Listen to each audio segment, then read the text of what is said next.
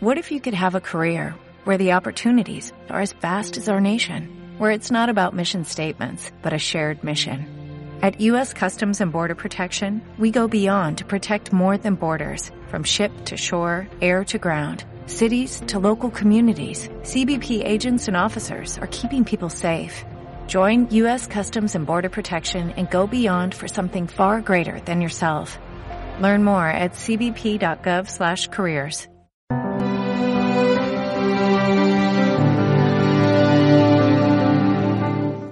Alabado sea Jesucristo, presente en todos los sagrarios del mundo. Sea por siempre bendito y alabado. En el nombre del Padre, del Hijo y del Espíritu Santo. Amén. Nuestro título de la plática para hoy es El compromiso trascendente. Vamos a reflexionar, a meditar, como siempre, sabiendo que Dios nos ve, nos oye siempre, sobre el compromiso precisamente con Dios. Es el mejor compromiso que uno puede adquirir porque la otra contraparte, Dios, es totalmente fiable. Cuando nos comprometemos con alguien aquí en la tierra, y nosotros tenemos que poner una parte y con quien nos comprometemos tiene que poner otra parte, siempre nos queda la duda de si la otra parte va a cumplir. Pero en el compromiso con Dios esa duda no existe. Sabemos que Dios cumple siempre. El compromiso trascendente el que adquirimos con nuestro Creador y Padre es un compromiso, por su parte, seguro. Mucho más seguro que lo que se refiere a nuestra parte del compromiso. La meditación o reflexión que vamos a hacer sobre el compromiso trascendente requiere que traigamos a colación la vocación. ¿Qué es, Señor mío, Dios mío, Padre mío, qué es lo que quieres de mí? Y la respuesta a ese interrogante es la autenticidad. El ser auténticos es precisamente esto. Ser el verdadero yo que Dios quiere que yo sea. Ser fiel a uno mismo, en este sentido, es ser fiel a Dios. Porque uno está hecho para eso.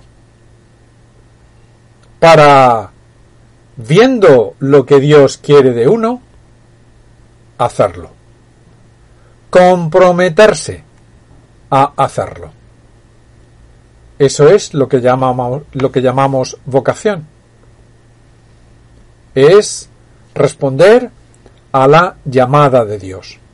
Una llamada que está presente desde siempre en nuestra alma, en nuestra conciencia, y que nos toca a cada uno de nosotros descubrir.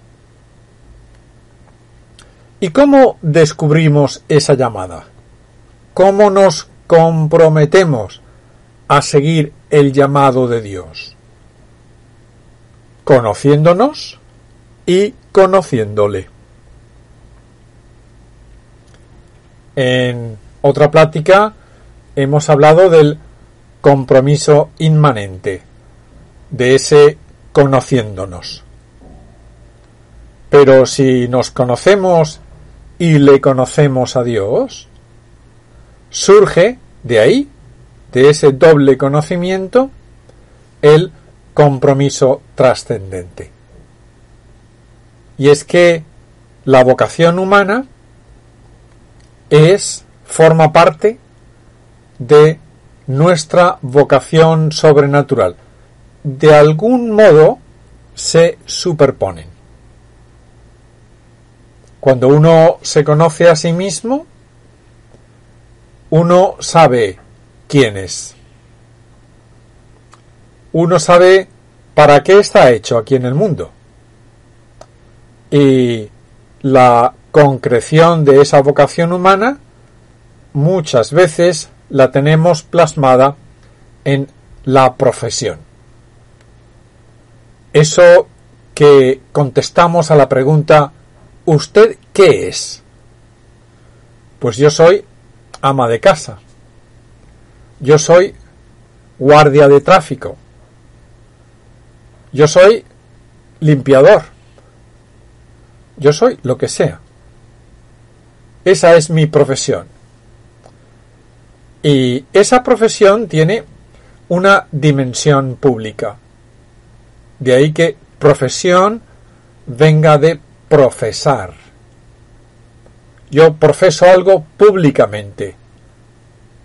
Hago público lo que soy.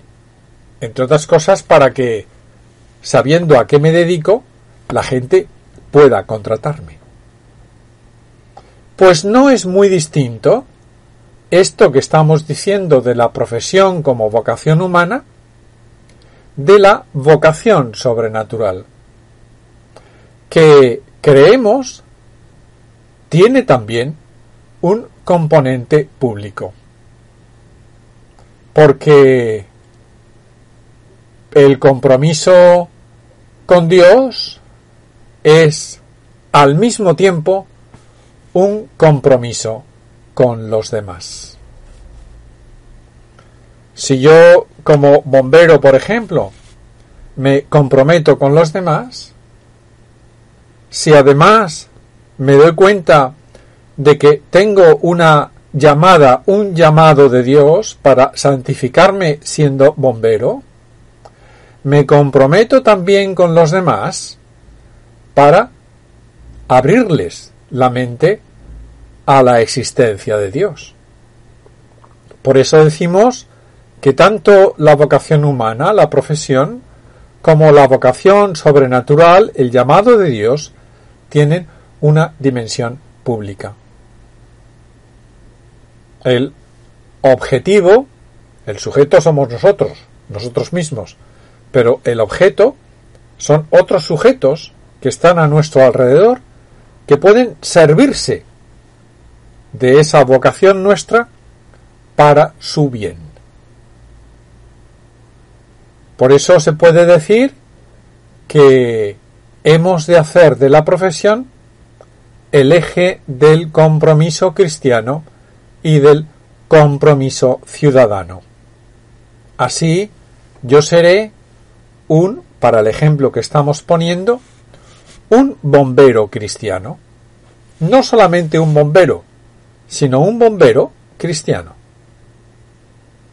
Hay aquí un compromiso trascendente, además de un compromiso inmanente.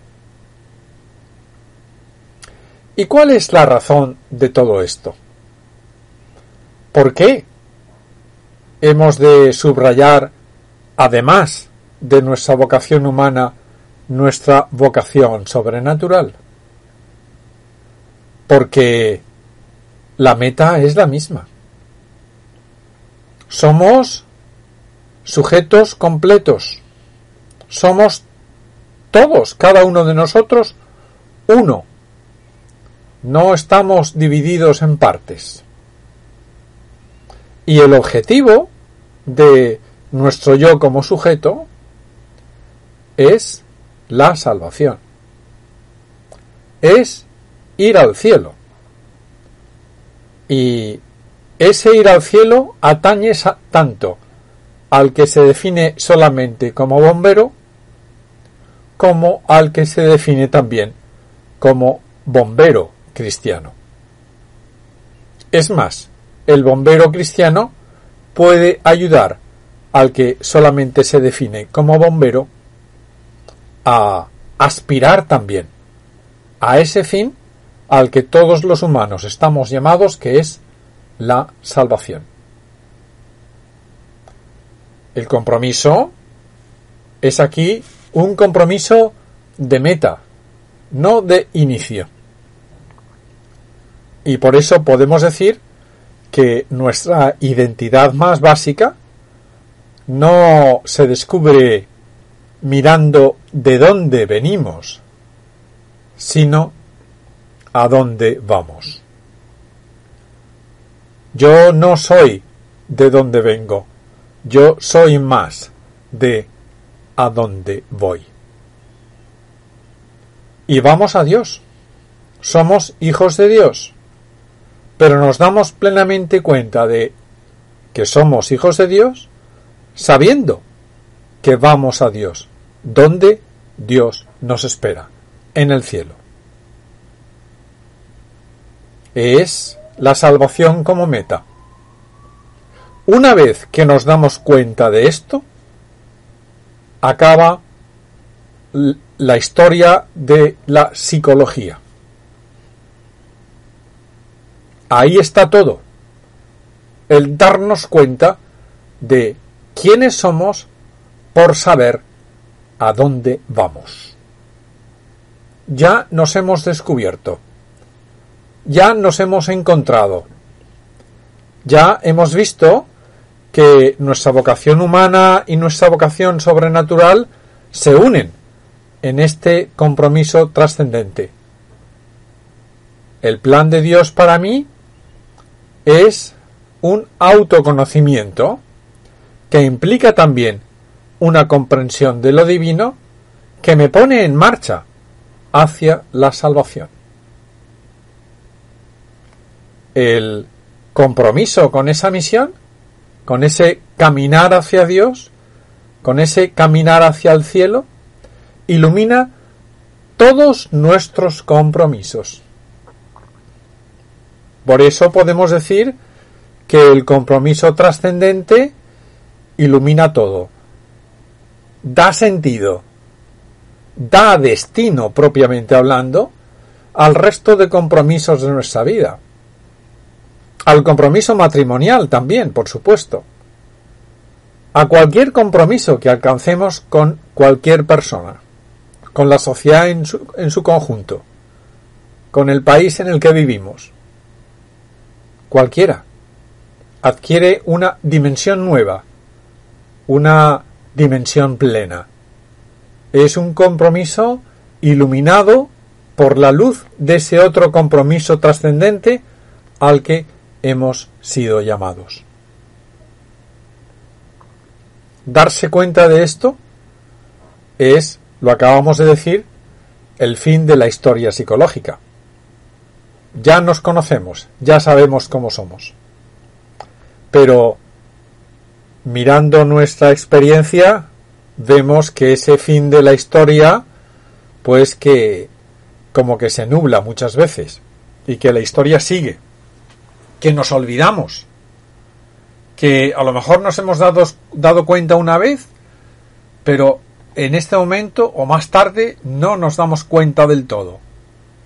Y tenemos que volver a hacer como una recapitulación del compromiso, como un descubrimiento nuevo de ese compromiso trascendente. Y a eso es a lo que le llamamos conversión. La conversión en los seres humanos, en nosotros, todos los seres humanos necesitamos convertirnos muchas veces, es un compromiso recurrente. Porque nos olvidamos de ese de esa cosa de la cual nos hemos dado cuenta y que era ya hemos dicho el fin de la historia de nuestros descubrimientos de qué es lo que somos, para qué estamos aquí de quién somos, a dónde vamos. De eso nos tenemos que dar cuenta muchas veces porque se nos olvida. Porque la vida en este mundo no está hecha para que todos nos demos cuenta como algo obvio de que nuestro fin es la salvación. Este mundo, de alguna manera, es una prueba. Una prueba en la que tendremos que lidiar con tentaciones, con Satanás, a quien Jesucristo en el Evangelio llama el príncipe de este mundo. Hemos de pensar en esto, pero no solamente como un ejercicio de elucubración intelectual, como una reflexión puramente mental. Hemos de pensar en esto como algo que tiene una dimensión en la que juega un papel muy grande el corazón. Sabemos que la vida cristiana es perfectamente explicable por la razón. Pero no es comprensible del todo sin el corazón. Porque el hacer cristiano es un amor. La vida cristiana lo hemos oído muchas veces y hemos intentado practicarlo. Es el compromiso de la caridad, el amor. Amar a Dios sobre todas las cosas, nuestro Padre y Señor y Creador, y amar a los demás por Dios en Cristo Jesús. Y en este reto en este reto de convertirnos recurrentemente, volver a darnos cuenta de nuestro compromiso trascendente, en este reto jugamos continuamente con dos dimensiones. La dimensión temporal, estamos, vivimos en el tiempo, y la dimensión eterna, nuestra finalidad fuera del tiempo. El cielo es para siempre. Ahí está Dios, en la eternidad. Y nosotros, mientras caminamos en esta vida terrena, estamos en el tiempo. Nos es muy difícil imaginarnos una vida, la vida eterna, fuera del tiempo. Pero ahí nos fiamos de Dios. En eso consiste la fe nos fiamos del Dios que es eterno, que ha asumido nuestra naturaleza humana en Jesucristo para anunciarnos esa eternidad, proponernos la salvación, dándonos cuenta de para qué estamos aquí, diciéndonos qué es lo que tenemos que hacer para llegar al cielo, para llegar a la eternidad. El camino que nos lleva a esa meta suprema, a la vida eterna, es el camino que va de saber quién soy yo a saber a dónde voy yo. A darnos cuenta de la meta. A darnos cuenta de para qué estamos aquí, a darnos cuenta del reto que supone vivir la salvación. Puede parecer complicado. Y es complicado si uno solamente se aferra a la razón. Además de a la razón, hay que aferrarse al amor al amor que Dios nos ha demostrado, creándonos primero y sobre todo redimiéndonos después. Dios nos ama, nos ha amado tanto, tanto, tanto, que no contento con crearnos, que no disgustado porque nosotros le hayamos fallado pecando, ha venido, se ha hecho uno de nosotros, ha adquirido nuestra condición humana para que le entendiésemos, para que nos diésemos cuenta. En definitiva, para que nos diésemos cuenta de nuestro compromiso trascendente.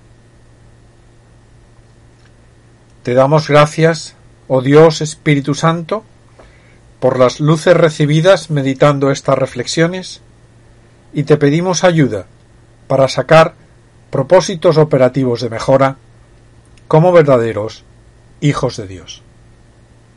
Que así sea. Amén.